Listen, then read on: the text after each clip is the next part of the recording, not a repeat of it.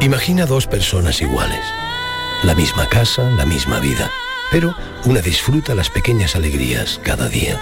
La otra espera la gran alegría, la ideal, la perfecta.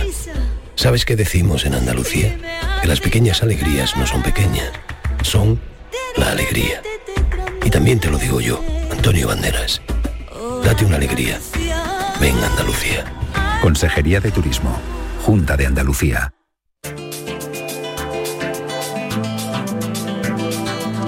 En Canal Sur Radio, Destino Andalucía, con Eduardo Ramos. ¿Qué tal? Muy buenas tardes. Esta semana se ha celebrado el Salón de la Innovación en la Hostelería. Una cita en la que se han presentado ofertas y servicios de 250 empresas y entidades del mundo de la restauración, de los hoteles y del turismo un bar robótico, equipamiento inmobiliario para establecimientos de hostelería o soluciones para la gestión informática de los negocios turísticos han sido algunas de las propuestas que se han dado a conocer durante esta feria. Este destino Andalucía lo realizamos íntegramente desde el Palacio de Ferias y Congreso de Málaga, donde ha tenido lugar la celebración de esta edición número 24 del conocido como el Salón HIT. Destino Andalucía. Con la colaboración de la Consejería de Turismo de la Junta de Andalucía.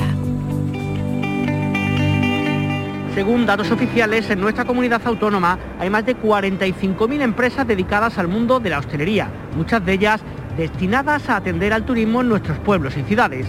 Y hay más de 4.300 empresas que ofrecen alojamientos a los visitantes en nuestras ocho provincias. Es por ello que hablamos de un sector muy importante en Andalucía y que en citas como el de este salón HIT confluyen los intereses y las propuestas de hoteles, bares, restaurantes y por supuesto del mundo del turismo en general. Sin duda una de las patas importantes de la celebración de este Salón de la Innovación en la Hostelería HIT es la Administración. Y tenemos la suerte de contar a esta hora con nosotros también con el viceconsejero de Turismo, Regeneración, Justicia y Administración Local de la Junta de Andalucía, Manuel Alejandro Cardenete. Manuel, ¿qué tal? Buenas tardes. ¿Qué tal? Muy buenas tardes. Una nueva edición de un salón como este, importante para Málaga, importante para Andalucía. Vigésimo cuarta edición, más de 200 empresarios y empresas y tal, igual número de stand y más de 7.000 personas, no tenemos los datos definitivos, pero un éxito de nuevo en un momento en el que, como ya venimos hablando esta semana, estamos en un entorno de rearranque total del turismo en Andalucía, como vengo diciendo hace ya tiempo, y sobre todo desde la vuelta de Fitur, donde pudimos palpar el sector. Estamos en unas previsiones en este rearranque realmente espectacular y sin el año 21 eh, pudimos cerrar el año definitivamente en, torno a los 20 millones de turistas.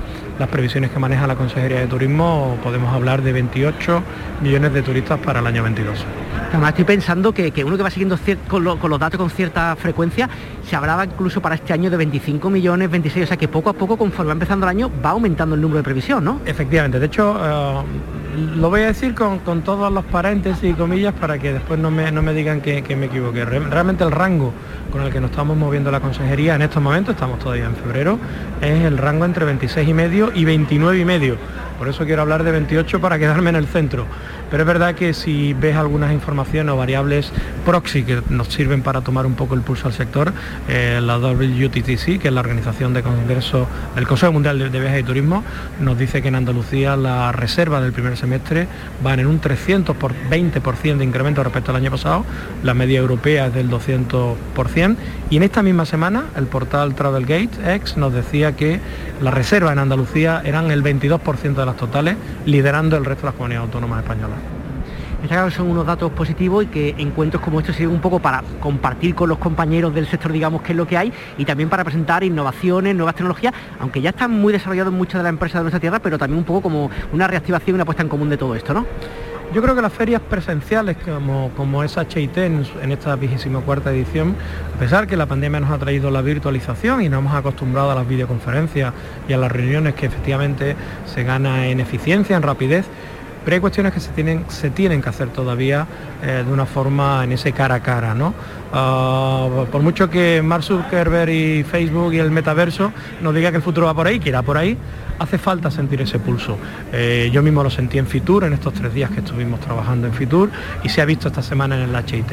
Esa interacción directa entre los profesionales se tiene que hacer de esa forma, eh, porque hay que palpar, sentir, visibilizar de una forma concreta, y en el tema de la innovación, este, este salón fue un precursor cuando todavía de la innovación en el sector casi ni se hablaba y ahora si algo también ha traído la pandemia es que a la vuelta en este rearranque la innovación va en el ADN del sector del turismo y no puede haber crecimiento ni un turismo sostenible sin incluir innovación, sin incluir digitalización.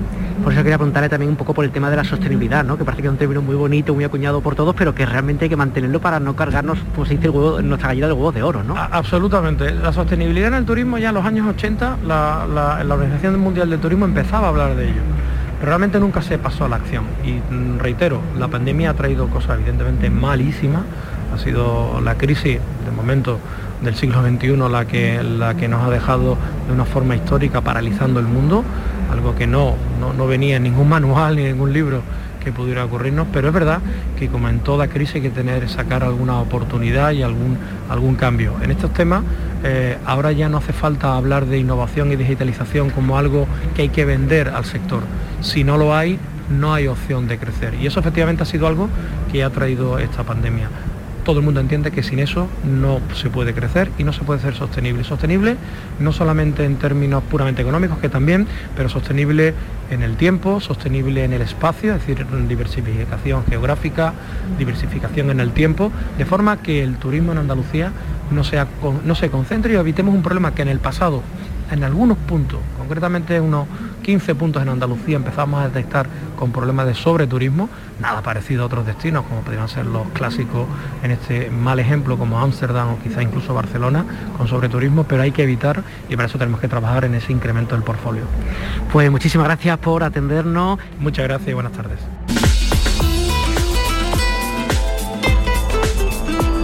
Destino Andalucía. Un viaje semanal en Canal Sur Radio.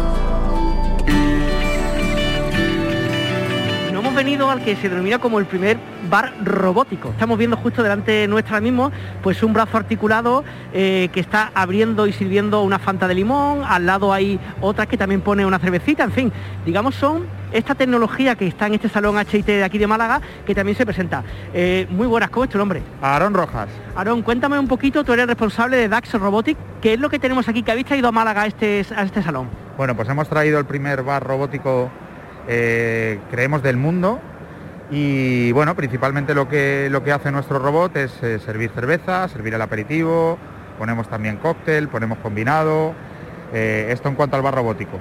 Estamos también trabajando en el desarrollo para que siga haciendo más cosas, está aprendiendo, es un niño todavía, que puede usarse en caterings, en eventos, esto lo podemos alquilar para eventos para bodas, por ejemplo, y demás que la idea está pensando eso, es como sobre todo a lo mejor pensando pues para, para un bar, para el uso diario, para eventos concretos, ¿cuál es un poco la finalidad con la cual hacéis productos como este? El objetivo es, eh, yo lo veo por ejemplo en una boda, en un evento eh, particular de alguna empresa, una presentación, que quieres tener un servicio de coctelería, cerveza y demás, hay mucha, también mucha repetición, se pide mucho el mismo producto y bueno, lo tienes automatizado y ya está, simplemente con ir a la pantallita y que la persona toque, le va a poner la cerveza o lo que pida. Correcto, no lo hemos visto, pero imaginamos que cuando pide la cerveza girará el vasito para que no se haga la espuma. ¿Tendrá eso está estudiado también o no? Hombre, por supuesto, muy estudiado porque además con la cerveza soy muy sibarita. Y además traemos una cerveza que es de Madrid, Cibeles, que es una maravilla, una cerveza natural, y la tira de forma maestra. Hemos sido asesorados además por ellos. Bueno, además de estos dos productos que vemos que hay como una consola a la cual por pues, la persona se acerca, cliquea, ¿no? O pincha, digamos, uno de ellos y automáticamente le sirve la bebida. Pero junto con eso, que no es poco, estamos viendo también aquí como una especie, yo no sé si llamarle, ¿no? De camarero como robótico, que es este aparato que está delante nuestra. Este aparato, este amiguete se llama Delibot y es el, primer robot asistente que se hace en España. Es, es un robot eh, que lo que hace es asistir a los camareros. Entonces, por ejemplo, le podemos colocar las bebidas, decirle que vaya a una mesa y las lleva o el mismo camarero desde un teléfono móvil o una comandera le puede decir que recoja una mesa, el robot se acerca a la mesa, el camarero le entrega todos los platos sucios y los lleva a la cocina para que los limpien. Va a evitar bastante peso y trabajo a, los camareros, tiene para ayudarles. También está muy bien para hoteles, por ejemplo, para el room service, para llevar, pues no sé, toallas o incluso comida que pueda llevar directamente a las habitaciones. Es completamente autónomo y es muy fácil de manejar. solamente con una pantallita o con un comando por voz le decimos dónde quiere que vaya y él va solito un equipo que no viene a sustituir a la, plantilla, sino que viene a, colaborar con ella ayudarle en su tarea, ¿no? Viene a ayudar a la hostelería, sobre todo en estos tiempos donde vemos que hay una falta de mano de obra evidente, porque la hay, y aparte de que hay falta de mano de obra, luego también es verdad que les va a ayudar mucho en las tareas diarias, porque Entendemos que, por ejemplo, que un camarero vaya con una bandeja repleta de vasos, repleta de, platos, es incómodo y es incluso doloso, ¿no? Entonces esto le va a ayudar mucho. Simplemente le coloca los vasos, se acerca el robot para allá y él luego se los coloca a los comensales, ¿no? Es una forma de, avanzar también, ¿no? En la hostelería. Oye, en un salón como esto, ¿cómo, cómo se trabaja? ¿Cómo hacéis? ¿Habéis quedado con clientes? ¿Siempre estáis, digamos, haciendo una exposición de lo vuestro para ver si estáis alguien? ¿Cómo es vuestra forma de trabajar en eventos como estos? Pues eh, estamos en fase de captación. Hemos hecho el primer proyecto el, pasado año en Gran Canaria junto a Heineken y el grupo de parques temáticos Asproparks. Allí hemos inaugurado el primer kiosco robotizado del mundo es un kiosquito que funciona 24 horas y sirve cervezas en varios formatos y patatas fritas, kikos y demás. Y es autónomo, es un kiosco autónomo. Y a este tipo de ferias lo que venimos es justamente para, para identificar muy bien cuál puede ser nuestro target, eh, ver las opiniones de los clientes. Aquí, por ejemplo, la, opción del Delibot lo hemos traído ya exclusivamente para venderlo. De hecho, venimos con una promoción. Están en, eh, se puede adquirir por renting por 300 euros al mes o comprarlo al contado por 9.500 euros. Y aquí sí venimos a captar, aquí venimos ya a pillar cachos si podemos. Oye, imaginamos que una tierra como esta, Málaga, Andalucía, donde hay tantísimos hoteles, tantísimo turismo, productos como los vuestros, imaginamos que sí pueden tener salida, ¿no? Entiendo que sí, entiendo que sí. Eh, es un mercado para nosotros interesantísimo, todo lo que es la Costa del Sol es, tremendo y yo creo que podemos ayudar bastante a esta hostelería, ¿no? que, que tanto, tanta falta le hace, ¿verdad? Eh, no sé si habías estado en otra feria anteriormente, eh, si habéis notado un crecimiento en cuanto a las ferias una vez que parece que está ya el COVID, mm, mm, no sé si quitándose, pero menos atenuándose. ¿Cómo vuestra percepción con respecto a esto? ¿Qué es eso del COVID? Yo eso, yo eso no sé qué es. hemos estado en Fitur ahora, hemos estado en, Fitur, eh, el público ha sido bastante amplio, ha venido muchísima gente a Fitur y FEMA eh, y bueno, lo estamos viendo aquí también. Creemos que ya estamos con un hartazgo tremendo de esto del COVID. Esto es un catarro, vamos a ponernos a currar todos y vamos a levantar el país que falta nos hace. Pues muchísimas gracias, que vaya muy bien, que vendáis mucho. Muchísimas gracias a vosotros, un placer. Imagina dos personas iguales, la misma casa, la misma vida, pero una disfruta las pequeñas alegrías cada día, la otra espera la gran alegría, la ideal, la perfecta. ¿Sabes qué decimos en Andalucía? Que las pequeñas alegrías no son pequeñas, son la alegría. Y también te lo digo yo, Antonio Banderas. Date una alegría. Ven Andalucía. Consejería de Turismo, Junta de Andalucía. Son muchísimas las actividades, como le decíamos, que estos días se están celebrando en el Salón HIT en Málaga. Una de ellas tiene que ver con un espacio que se llama el Foro de la Innovación, donde se presentan una gran cantidad de propuestas y de opciones a conocer y a debatir eh, relacionados siempre con el turismo. En estos días se ha celebrado también una jornada científica con el título de Gastronomía, Conocimiento y Turismo, organizado por la Universidad de Málaga. Y tenemos con nosotros también a Marius Rubiralta, que es catedrático de Química Orgánica de la Facultad de Farmacia y Ciencias de la Alimentación de la Universidad de Barcelona. Marius, ¿qué tal? Buenas tardes. Buenas tardes. Eh, la relación entre gastronomía y turismo está a la orden del día realmente, ¿no? Es uno de los ámbitos económicos más importantes del turismo y una de sus fuentes de atracción en este momento es el conocimiento y el conocimiento se encuentra en los entornos culturales que nos dan eh, las gastronomías de los entornos, los sabores de cada uno de, nuestros entornos regionales eh, y por tanto la relación entre cocina, gastronomía y turismo son una tríada perfecta. Encima nosotros y las facultades como la de Turismo de Málaga lo está haciendo, está ligando a un valor añadido del turismo que es el conocimiento, el conocimiento de la tierra, de las eh, características de su cultura y la cultura gastronómica y culinaria es uno de los elementos eh, que nos han seguido durante todos los tiempos hasta llegar a lo que hoy somos.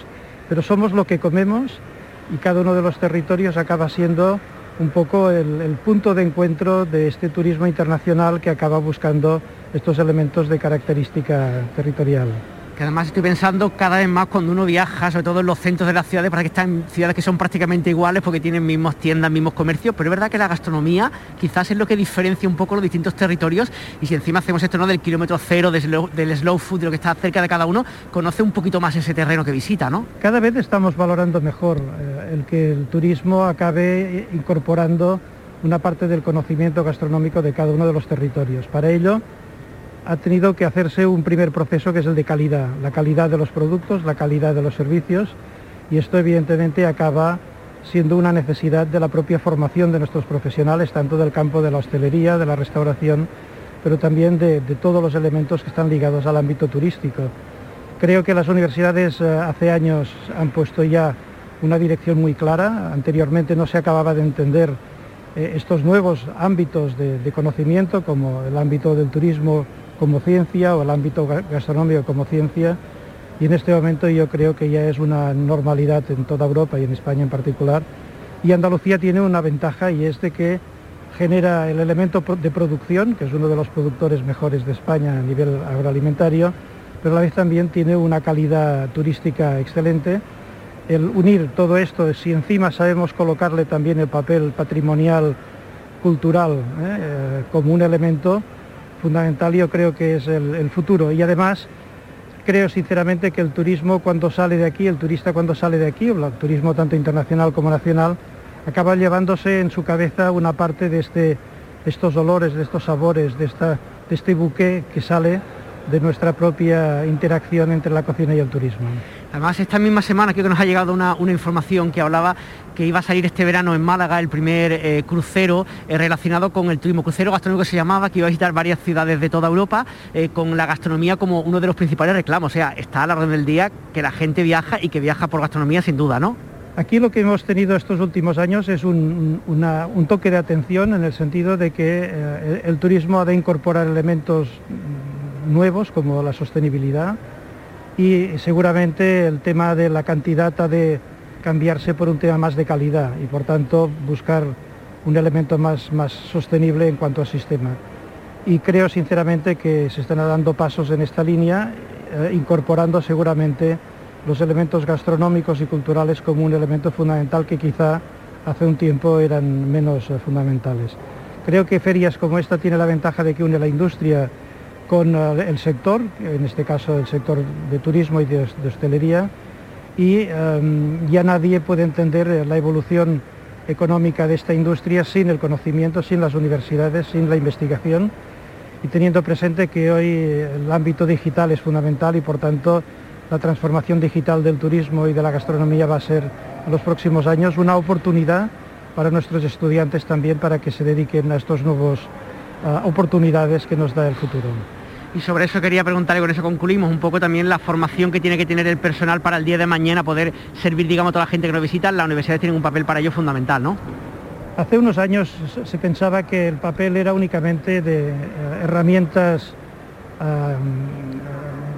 de tipo más laboral, de tipo más eh, profesional, pero ahora nos estamos dando cuenta de que no es suficiente, sino que es necesario también tener un conocimiento un poco más amplio en el que todas estas interacciones estén en, el punto de origen de la formación. Por eso las escuelas y las facultades de turismo están haciendo una, gran labor uniendo la parte de turismo, de economía, de eh, la parte patrimonial, cultural y la parte evidentemente culinaria y gastronómica, que es un reclamo importante y gracias a nuestros grandes profesionales que España ha dado eh, al ámbito de la cocina, son realmente embajadores de otro tipo de, de, conocimiento, que es el conocimiento de nuestra cocina y de nuestros valores también de producto nacional. Pues eh, Mario Surrubiralta, catedrático de Química Orgánica de la Facultad de Farmacia y Ciencias de la Alimentación de la Universidad de Barcelona, gracias por estar con nosotros. Muchas gracias, buenas tardes. En Canal Sur Radio, este es un viaje. Destino Andalucía.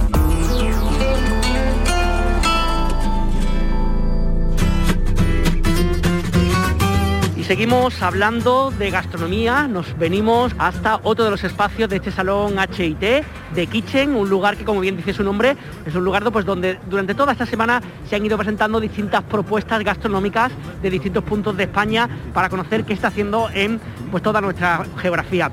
Jordi Sabater es el responsable de la cocina Gastrolab. Jordi, ¿qué tal? Buenas tardes. Buenas tardes, ¿qué tal? Cuéntanos un poquito, en primer lugar, quiénes sois vosotros y qué es lo que hacéis realmente con el mundo de la gastronomía. Bueno, nosotros, mi socio y yo, Richard Alcaide y yo, Jordi Bataller, pues eh, tenemos la cocina Gastrolab, que es una... Eh, lab se, supone o se, indica que es un laboratorio como tal. Trabajamos eh, para hacer bueno, eh, cositas para grandes empresas también, aparte de, que estamos en Chite y hacemos el, congreso, lo, preparamos durante un año con grandes estrellas conocidas, no a nivel, o sea, algo a nivel muy conocido como Paco Roncero, que ha venido ahora para abrir el, el evento, y después buscamos gente como Juan Luz de Cañabotas de Sevilla, que que nos da una, una, vamos, una ponencia espectacular sobre cómo limpiar un simple mero, ¿no? que, pensamos que abrirlo y se puede aprovechar todo, como el atún. ¿no? Y bueno, la cocina gastronómica, como indica, eh, vuelvo a repetir, eh, somos un laboratorio que además trabajamos para muchas empresas andaluzas, que no voy a decir nombres, para probar o maltratar un poco su producto antes que salga al mercado también, que no te lo dije antes, pero es la realidad. Y asesoramos eh, pues a muchos cocineros en la parte trasera en la gestión de sus negocios y para tener mayor rentabilidad y sus posibilidades, ¿no? Sobre todo los cambios que están cambiando a, diario, ¿no? Eh, Jordi, está claro que con el tema de la gastronomía en los últimos años ha dado un salto cualitativo, ¿no? De mucha gente haciendo cosas muy buenas por todas partes si relacionamos la gastronomía con el turismo en nuestra tierra, aparte de las personas que vivimos aquí, entendemos que son muchos los que ya vienen buscando Andalucía por su gastronomía, ¿no? Totalmente, totalmente. De hecho, eh, Andalucía, nosotros trabajamos también con Estenda, todo el mundo conoce la Estenda. Eh, tenemos un proyecto, hace apenas unos meses hemos hecho un proyecto de nuestro grupo Gastroarte Andalucía, que somos eh, casi todas las estrellas, de la mayoría de las estrellas Michelin y Sol, estrella Repsol, eh, que hemos hecho un grupo para fomentar el producto andaluz hacia afuera. Empezamos de Marbella, iremos dando vueltas por toda Europa, Milán, eh, Londres, eh, París, etcétera, para promocionar nuestros productos que ya son conocidos y de hecho aquí tenemos periodistas de Milán esta semana, de, de Milán, perdón, de Italia, de Portugal, a nivel producto que ya vienen a nosotros a buscarnos ese producto para llevárselo a su país. Pero a nivel turismo la gente viene aquí, indudablemente tenemos una gastronomía variada, tremenda y bestial. Esa rivalidad que tenemos entre comunidades y entre mismos sevillanos y malagueños, eso nos hace tener muchísima más variedad y ser mucho más competitivo a nivel, a nivel internacional, vamos que estoy pensando que encima una de las cosas imaginos, aparte de la elaboración ¿no? y de, cómo se trata el producto, también es el, producto de cercanía, ¿no? Que ofrece cada uno, el que tiene el angostino en su tierra, el que tiene chivo malagueño, el que tenga el que tenga, ¿no? Totalmente, eh, ahí estamos, ¿no? Eso es lo bueno de la variación que tenemos en Andalucía, es que, es que eh, vamos a ver, eh, el, de Huelva va a defender su jamón a muerte y aunque sea el granadino que se tenga su pata blanca, vamos a ver ahí, estará de muerte, pero es que ya estamos metiéndonos en la parte del norte donde está ya el, jamón de castaña y al final hay una competitividad que nos hace ser mucho, mucho mejor. Y la gente fuera, pues evidentemente, está loca con nosotros. estando en el momento en el que estamos, ¿hacia dónde puede evolucionar más la gastronomía? ¿no? Porque parece como que está, entre comillas, no todo inventado, o sea, con cosas muy buenas por supuesto, no es negativo, pero ¿se puede seguir evolucionando o se trata simplemente de conservar lo que tenemos? Yo, hombre, sinceramente yo creo que está todo inventado. Lo que, tenemos, lo que se está inventando es poder retomar con las herramientas actuales, poder retomar lo que hemos perdido.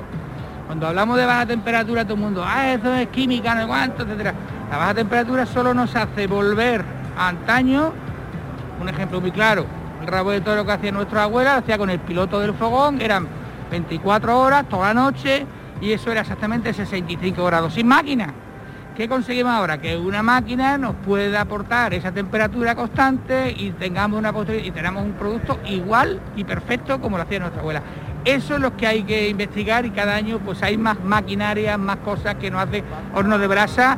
Los hornos de brasa hoy por hoy con el carbón son tan modernos que los controlamos y con apenas a lo mejor 10 kilos de carbón al día tenemos, podemos hacer un servicio de 100 personas, de 40, porque controlamos el oxígeno, o sea, una jugada, saber un poco el conocimiento natural que no es nada artificial. ¿eh? Pues Jordi Sabater de la cocina Gastrolab, muchas gracias por atendernos. A ti, a vosotros. Descubre tu tierra. Ven con Canal Sur Radio. Destino Andalucía. En el Salón HT también se han celebrado distintas jornadas profesionales, entre ellas destacamos ahora la celebrada por el clúster de empresas de la Asociación de Hoteleros de la Costa del Sol de AECOS. El proyecto asesora a establecimientos de la provincia de Málaga y también de toda Andalucía compartidas de miles de millones de euros provenientes de la Unión Europea y de cómo poder solicitar los fondos para mejorar la digitalización, la sostenibilidad y la calidad general en los hoteles. José Luque es el presidente de AECOS. José, ¿qué tal? Buenas tardes. Hola, buenas tardes. Exactamente, desde AECOS, la Asociación de Hoteles de la Costa del Sol, pues eh, hemos pensado que era muy buena idea en estos momentos, ¿no? Post, eh, ya casi post pandemia, esperemos, donde los hoteles, eh, muchos de nuestros asociados tienen proyectos de renovación, de reposicionamiento, de simple mejora, pues aglutinar en, un clúster o un conjunto de empresas asesoras de, diferentes especialidades dentro de las ayudas.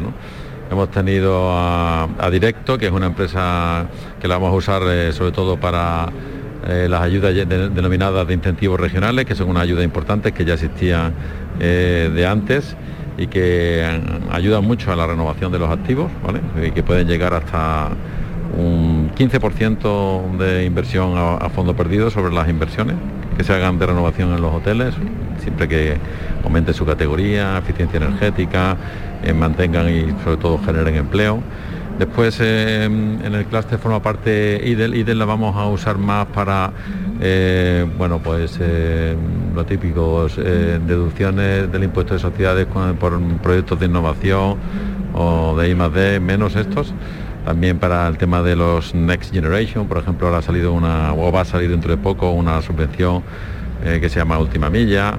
Después tenemos una empresa malagueña que se llama Clave 3, que la vamos a usar más para, para subvenciones a pymes, mucha subvención de, que existe de Junta Andalucía, incluso para el kit digital, que es otra subvención que se beneficia de los fondos Next Generation. Es decir, que nuestros asociados tienen una, eh, tres empresas que les van a ayudar en las diversas especialidades a obtener, eh, a obtener eh, dinero de subvenciones.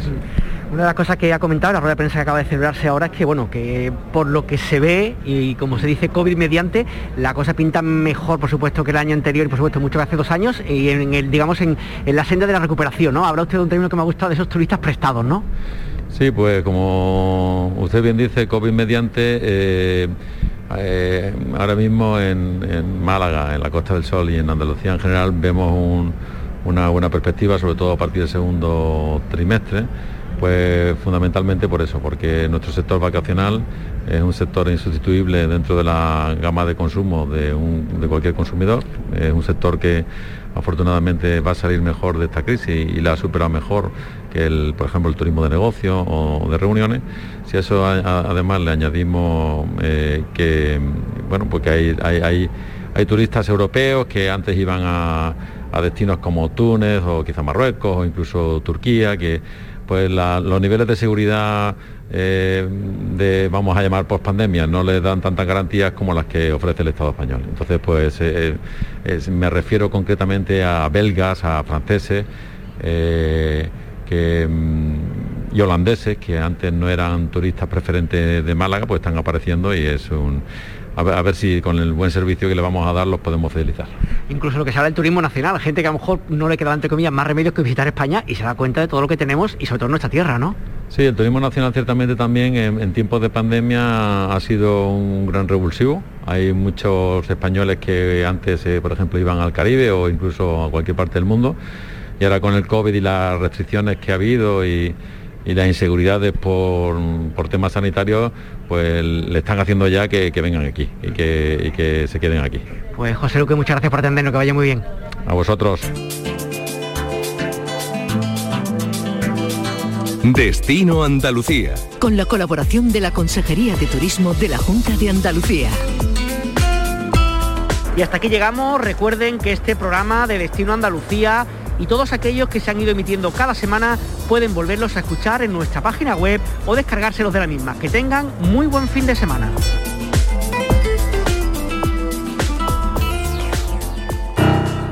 Imagina dos personas iguales. La misma casa, la misma vida. Pero una disfruta las pequeñas alegrías cada día. La otra espera la gran alegría, la ideal, la perfecta. ¿Sabes qué decimos en Andalucía? Que las pequeñas alegrías no son pequeñas, son la alegría. Y también te lo digo yo, Antonio Banderas. Date una alegría. Ven Andalucía. Consejería de Turismo, Junta de Andalucía.